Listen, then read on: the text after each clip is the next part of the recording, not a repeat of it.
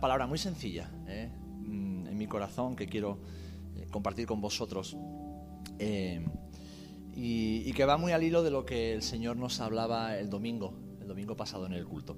Así que si tenéis por ahí vuestra Biblia, abridla conmigo en el Evangelio de Juan, en el capítulo 8, versículo 31 en adelante. Juan capítulo 8, versículo 31 en adelante.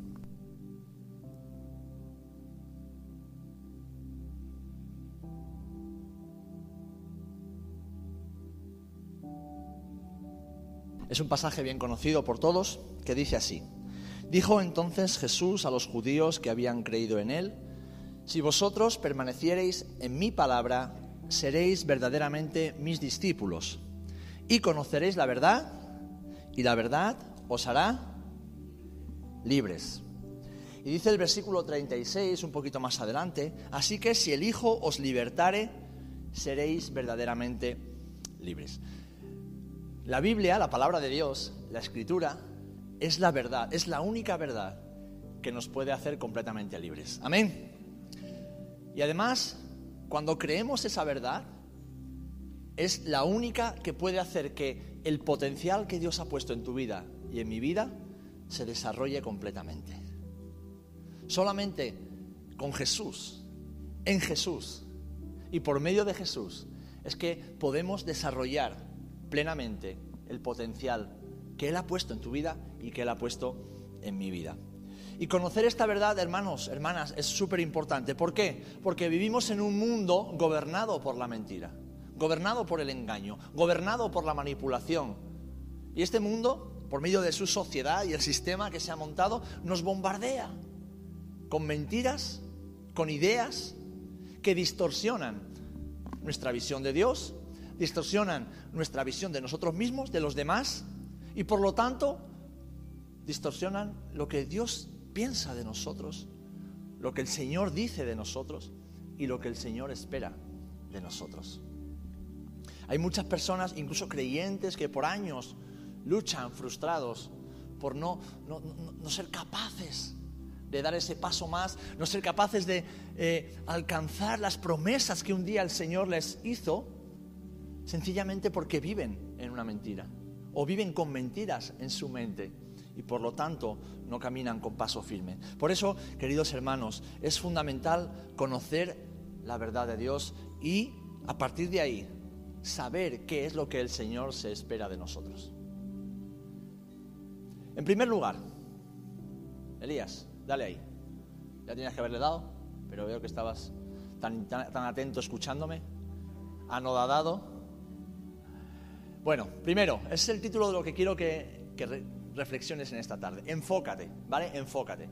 Si estás desenfocada o desenfocado, si estás mirando para algún otro lado, si estás distraída o distraído, enfócate. Dios quiere lo que tú tienes. Dios no quiere lo que no tienes. El Señor no te va a pedir lo que no tienes. El Señor no va a demandar de ti lo que no tienes. El Señor o la voluntad de Dios para tu vida no es hacer algo para lo cual no te ha equipado, para lo cual no te ha provisto, porque Dios es un Dios bueno. Amén. No es un Dios injusto, no es un Dios que juegue con nosotros al escondite y a las adivinanzas. Así que enfócate. ¿eh? Dios quiere exactamente lo que tú tienes. Y lo primero es que Dios te conoce. Dios te conoce. Así que no valen excusas. No valen excusas. Mirad, hay un pasaje muy conocido eh, que habla de un personaje también muy conocido, Moisés. Todos sabemos quién era Moisés, ¿verdad? Bueno, pues cuando Moisés se encontró cara a cara con el Señor, Moisés no hizo otra cosa que ponerle excusas. Lo vemos en Éxodo capítulo 3, versículos 10 al 12. Dice así, ven por tanto ahora y te enviaré a Faraón para que saques de Egipto a mi pueblo, los hijos de Israel. Entonces Moisés respondió a Dios, ¿quién soy yo para que vaya a Faraón y saque de Egipto a los hijos de Israel? Y respondió, ve, porque yo estaré contigo. Y esto te será por señal de que yo te he enviado. Cuando hayas sacado de Egipto al pueblo, serviréis a Dios sobre este monte. Y empieza una, una conversación en la cual Moisés le dice, no, Señor, te has equivocado. Yo soy tartamudo, yo no sé hablar. Yo soy un pastor de cabras y las cabras ni siquiera son mías, son de mi suegro. Yo soy pobre, yo no tengo nada.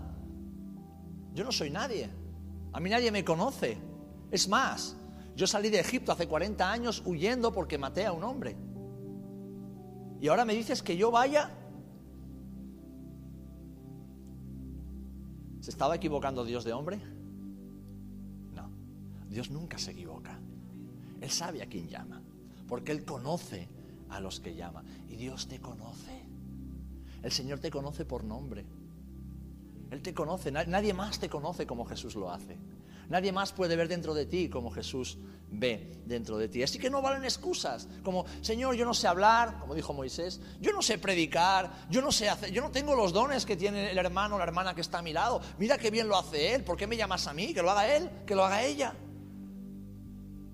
Yo es que no tengo tiempo, yo es que no he estudiado, yo es que tengo muchos problemas. Excusas, excusas, excusas. Y como compartía el otro día una frase que nuestro hermano Gustavo me dijo y me bendijo mucho, los pobres siempre tienen excusas. Y no los pobres materiales, sino los pobres en su mente, en su corazón, en su alma. Porque no estamos hablando de un Dios hecho de madera, de escayola, de palo, de piedra. Estamos hablando del Dios vivo, el creador de los cielos y de la tierra y de todo el universo.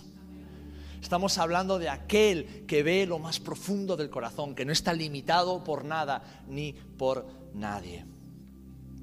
El Señor, si te ha llamado, si el Señor te está incomodando para que des un paso y sirvas, para que des un paso y dispongas tu vida, para que des un paso y digas, sí Señor, heme aquí. Él sabe por qué lo hace. Dios nunca se equivoca con las personas, Dios nunca se equivoca con nada. Él te ha creado y te ha creado así como eres.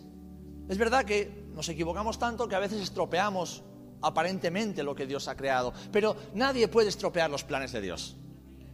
Nadie puede estropear los planes de Dios. Ni siquiera Satanás, que es el ángel con más poder, ha podido estropear los planes de Dios. Dios sigue ejecutando sus planes y los llevará hasta el final. Así que Él te ha creado y conoce todo el potencial que hay en ti. Aunque tú misma o tú mismo no lo veas, Dios sí lo ve. Él sabe los talentos y los dones que tienes. ¿Por qué? Porque te los ha dado Él. Incluso las capacidades humanas. Por ejemplo, a mí me gusta cantar, pero yo no sé cantar muchos estilos porque no tengo voz para ello. A mí me gustaría tener voz para cantar flamenco como canta José Antonio. Pero yo no tengo esa voz. El Señor se la ha dado a Él, no me la ha dado a mí. ¿Eh? A mí me ha dado otros talentos naturales. Pero incluso en lo espiritual, a mí me ha dado talentos que no ha dado Antonia, pero los que tiene Antonia yo no los tengo. Aún así, todo lo que somos y todo lo que tenemos viene del Señor, viene de Él. Y Él no nos va a pedir que hagamos algo para lo cual no nos ha capacitado. Siempre nos va a pedir a cada uno en base a lo que Él nos ha dado. Por lo tanto, Él no se equivoca. ¿Por qué? Porque dentro de, su obra, ¿saben? Antes, antes, de empezar la oración, tuvimos aquí a muchas de las asociaciones que trabajamos juntos en Rota. Y es como un puzzle, ¿verdad? Y cada pieza forma parte del puzzle y cada pieza es necesaria para que el tejido asociativo funcione y allá donde instituciones no llegan, pues nosotros podamos llegar. Pero es que la iglesia es como un puzzle también, donde cada uno somos una pieza que Dios quiere poner en su lugar. ¿Para qué? Para que el cuadro esté terminado y bonito. Pero además es para que cada uno cumpla su función, porque en un cuerpo todos los miembros son necesarios, son importantes. Todos, sin excepción hasta el más pequeñito que parece insignificante, ante Dios tiene una honra, tiene un valor incalculable. Así que Dios no se equivoca. Él quiere que tú, que eres conocida y conocido en lo más íntimo por el Señor, desarrolles todo tu potencial y que no le pongas excusas al Señor. Así que para poder conocer su voluntad, lo primero que tenemos que hacer es reconocer que Él nos conoce. Porque a veces la excusa viene por, ay Señor, si tú supieras cómo soy. Le decimos a Dios si Él supiera. es que si tú supieras mi situación, si tú supieras lo pecador que soy, y Jesús dice, no lo voy a saber yo. Si me llevo a la cruz, chiquillo, no me lo voy a saber lo pecador que eres. Y aún así fui a la cruz. y aún así te sigo llamando, y aún así cuento contigo para mi obra. Así que debemos reconocer que Él nos conoce y todo lo que tenemos, lo que somos, nos lo ha dado para que lo pongamos en sus manos. Y para eso debemos enfocarnos y dejar de escuchar a nuestro corazón que nos engaña tantas veces. Debemos dejar de escuchar lo que otros dicen de nosotros. Debemos dejar de escuchar lo que las voces nos bombardean constantemente. Tenemos parte en el plan de Dios y tenemos que decir, sí, Señor, heme aquí. Amén. ¿Por qué? Porque Dios te conoce y Dios no se equivoca. En segundo lugar, es importante que sepamos esto, y es que Dios no mira lo que mira el hombre. Dios no ve lo que tú y yo vemos. Él no se fija en lo que tú y yo nos fijamos. Si leemos en Primera de Samuel, capítulo 16, versículo 7, una historia también conocida por la mayoría, porque eh, habla del rey David y de cuando fue ungido rey por el profeta Samuel, dice así, y el Señor respondió a Samuel, eh, después de que eh, Isaí pues trajo a todos sus hijos, a los altos, a los cachas, a los guapos, a los listos, a los que habían hecho la universidad, a los que tenían mucho dinero en el banco, los trajo a todos. Porque Isaí se fijaba en qué? En la apariencia, en lo exterior. En cambio, el Señor no mira lo que nosotros miramos. Y dice, no mires a su parecer ni a lo grande de su estatura, porque yo lo desecho. Porque el Señor no mira lo que mira el hombre, pues el hombre mira lo que está delante de sus ojos, pero el Señor mira el corazón. Amén. Dios mira el corazón. Nosotros miramos la apariencia de las cosas. Y a los que les gustan las chicas gorditas, pues miran las chicas gorditas. A los que les gustan los chicos flaquitos, pues miran los chicos flaquitos. ¿Eh? Y a los que les gustan los coches rojos, pues miran los coches rojos. ¿Eh? A los que les gustan las casas grandes, pues se fijan en las casas grandes. Cada uno se fija en lo externo. Pero Dios no ve eso. Dios no está interesado en esas cosas. ¿Por qué? Porque todo eso es algo externo, superficial, pasajero y que no sirve en el reino de los cielos.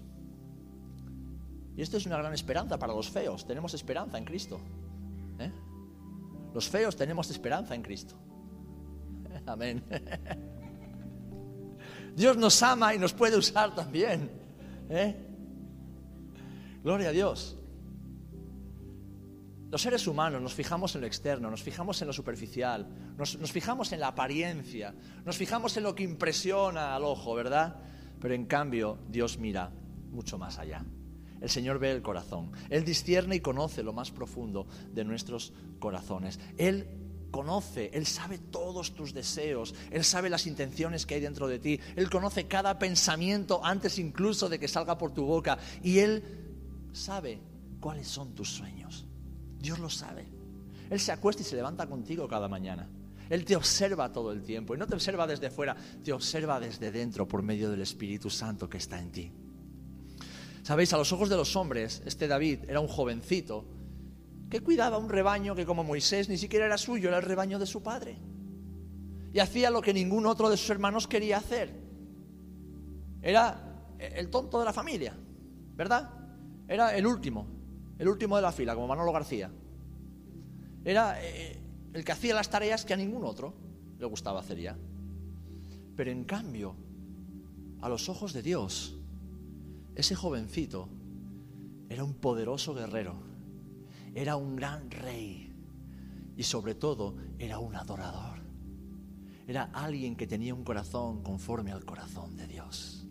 Es verdad, era invisible a los ojos de los hombres, pero era visible a los ojos de Dios. Y esto es maravilloso. Puede ser que a veces nos sintamos invisibles a los ojos de los hombres. Puede ser que nos sintamos como en una esquina esperando a que llegue nuestro momento y, que nadie nos ve. Pero déjame decirte que Dios está observando. El Señor está observando. Ahora, ¿qué estamos haciendo mientras Dios se usa de nosotros? ¿Cómo estamos invirtiendo nuestro tiempo? Porque hoy hemos estado hablando de eso, ¿verdad? Estamos, la oración es invertir nuestro tiempo en el reino. Porque David lo que hacía era, uno, ser obediente a su padre y cuidar el pequeño rebaño que su padre le había dado. Era fiel en lo poco, se estaba preparando para ser fiel en lo mucho. Además, defendía el rebaño de las ovejas de su padre como si fueran suyas y peleaba contra leones y contra osos con sus manos. Es decir, peleaba las batallas del Señor, ya se estaba preparando para el guerrero que iba a ser. Pero además, además, él iba siempre con su arpa.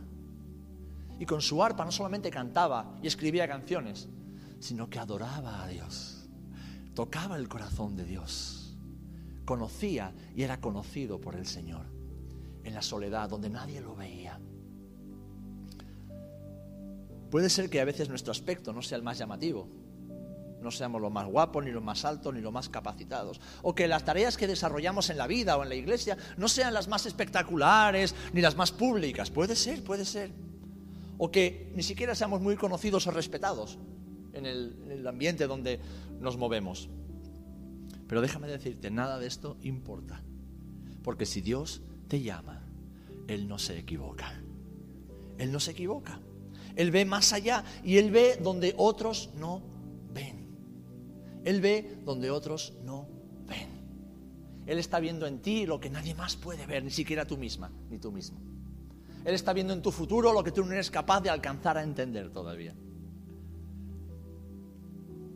Así que, para conocer la voluntad de Dios, además de reconocer que Dios te conoce, tienes que dejar de verte a ti mismo y a los demás a través de tus ojos. Tienes que verte a través de los ojos de Jesús.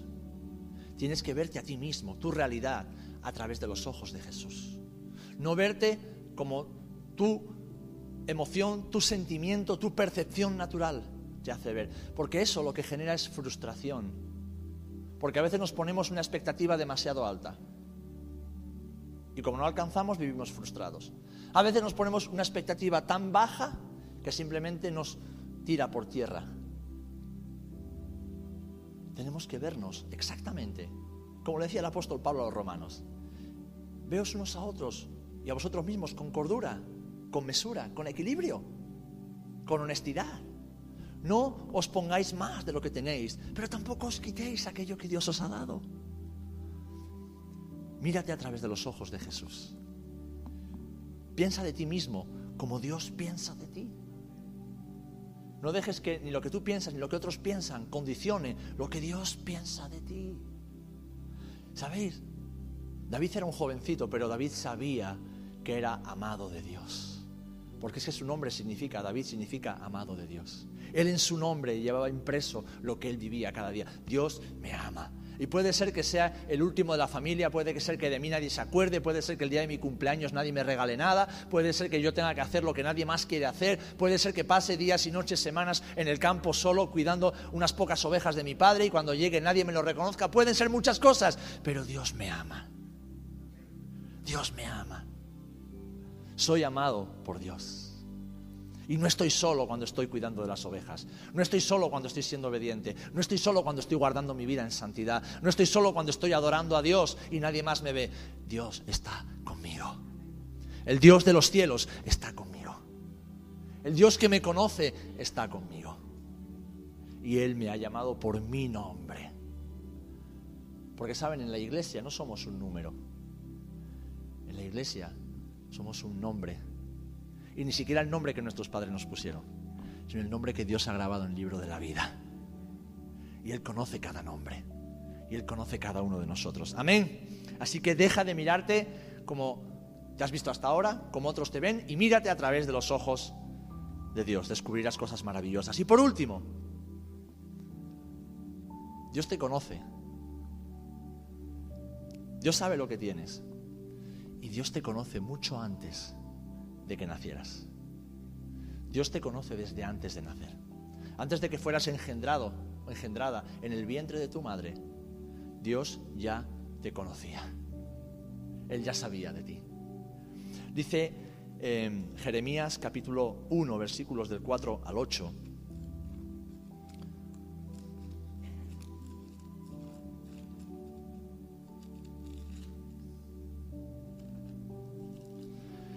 Vino pues palabra del Señor a mí diciendo, antes que te formase en el vientre te conocí, y antes que nacieses te santifiqué y te di por profeta a las naciones. Y yo dije, ah, Señor, he aquí no sé hablar, porque soy niño. Y me dijo el Señor, no digas soy un niño, porque a todo lo que te envíe irás tú y dirás todo lo que te mande. No temas delante de ellos, porque iré contigo, estoy para librarte, dice el Señor. Esto no le pasó solo a Jeremías.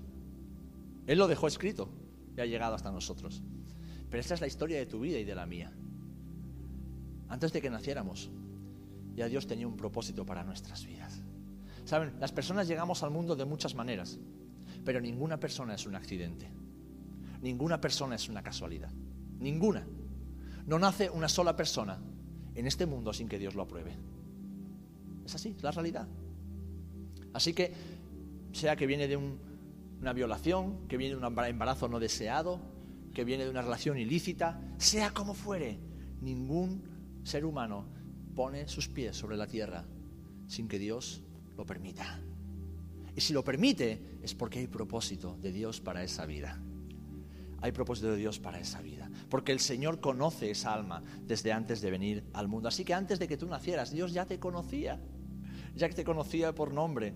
Él te formó, como dice el salmista. Dice, tú me viste en el vientre de mi madre. Antes de que fuera formado, ya tus ojos estaban puestos sobre mí. Él te conoce desde ese momento. Y ya su plan para tu vida estaba en marcha. A veces caminamos por la vida creyendo que somos el fruto de casualidades, ¿vale? Mira, no es una casualidad que tú y yo estemos aquí justamente hoy, no, no es una casualidad, ni es una casualidad que tú estés escuchando lo que estás escuchando ahora.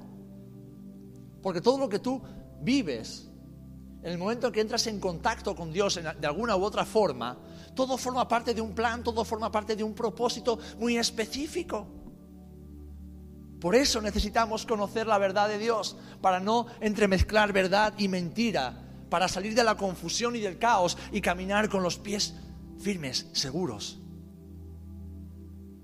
para saber de dónde venimos y hacia dónde vamos. Y lo que la Biblia me enseña es que yo vengo, procedo de Dios y al Creador vuelvo. Pero ¿qué voy a hacer en ese tránsito? ¿Qué vamos a hacer en ese tiempo? que tenemos que vivir aquí en la tierra, cómo vamos a usar nuestros días, cómo vamos a invertir todo lo que el Señor ha puesto en nuestras manos. Bueno, si Él te conoce, si Él sabe lo que tienes, si Él no mira lo que los demás miran,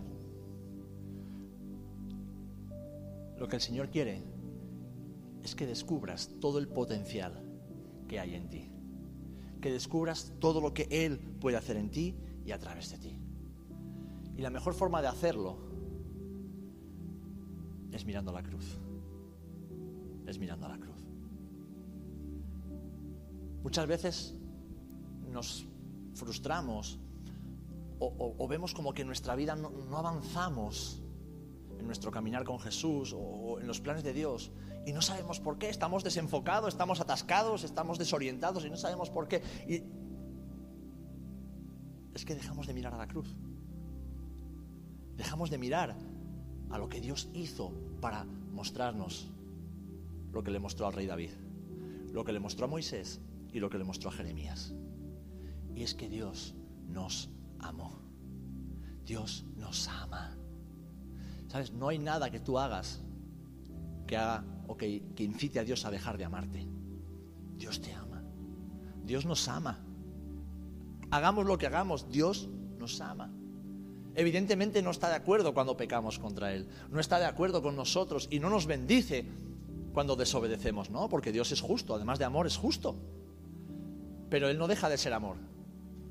Él no deja de amar, porque amar es su naturaleza, es su esencia, es lo que Él es y por lo tanto lo que Él hace. Por eso, cuando miramos a la cruz, vemos como Dios, desde antes de nacer nosotros, ya tenía un plan y ese plan era enviar a Jesús a la cruz a morir por nosotros para mostrarnos su amor. Y para que ahora, una vez que lo hemos conocido, podamos vivir en ese amor, siendo y viviendo protegidos y siendo capacitados y provistos de todo lo necesario para desarrollar el potencial de Dios en nuestras vidas. Ahora, ¿por qué a veces nos atascamos? Precisamente por esto, y llego al final. Porque al dejar de mirar a la cruz, apagamos el motor. Apagamos el motor. ¿Sabéis cuál es el motor de Dios? El amor. Porque dice que las profecías se acabarán, 1 Corintios 13. La palabra, la ciencia, todo se acabará. La tierra y el cielo pasarán. ¿Qué quedará? El amor. Todo pasará y el amor quedará. Porque Dios es el amor. Así que lo que el Señor quiere que entendamos, lo que yo quiero que tú entiendas hoy, es que si Él quiere lo que tú tienes, si Él está diciéndote, no me pongas excusas, yo sé quién eres, sé cómo eres, nadie me va a enseñar cómo eres tú, no me pongas excusas, dame lo que tienes, dame lo que te he dado, ponlo en mis manos, entrégamelo. Y no son bienes materiales, ni títulos académicos, que pueden ser útiles. Es tu corazón, es tu vida, es tu tiempo, son tus capacidades, todo lo que Dios te ha dado. ¿Cómo vas a poder hacerlo? Reconociendo que Dios te ama y nunca la dejará de hacerlo. Y una vez que sabes que Dios te ama, amando tú a Dios también. Porque el motor, el motor que mueve nuestras vidas para poder cumplir la voluntad de Dios cada día, no es la responsabilidad, no es el sentimiento de, justicia ni de obligación, no es eh, el cargo que ostentamos en la iglesia. No, no, no, no. El motor que nos permite hacer la voluntad de Dios es que Dios nos ama y que nosotros lo amamos a Él. Es el amor. Cualquier cosa que hagamos en la iglesia que no sea por amor no vale. Es humana, está viciada, está estropeada, está contaminada, no sirve. A Dios no le sirve. El amor, el amor es el motor que mueve nuestras vidas para rendirnos completamente a los brazos del Padre, sabiendo que Él nos conoce y que Él nos ha capacitado para hacer su voluntad.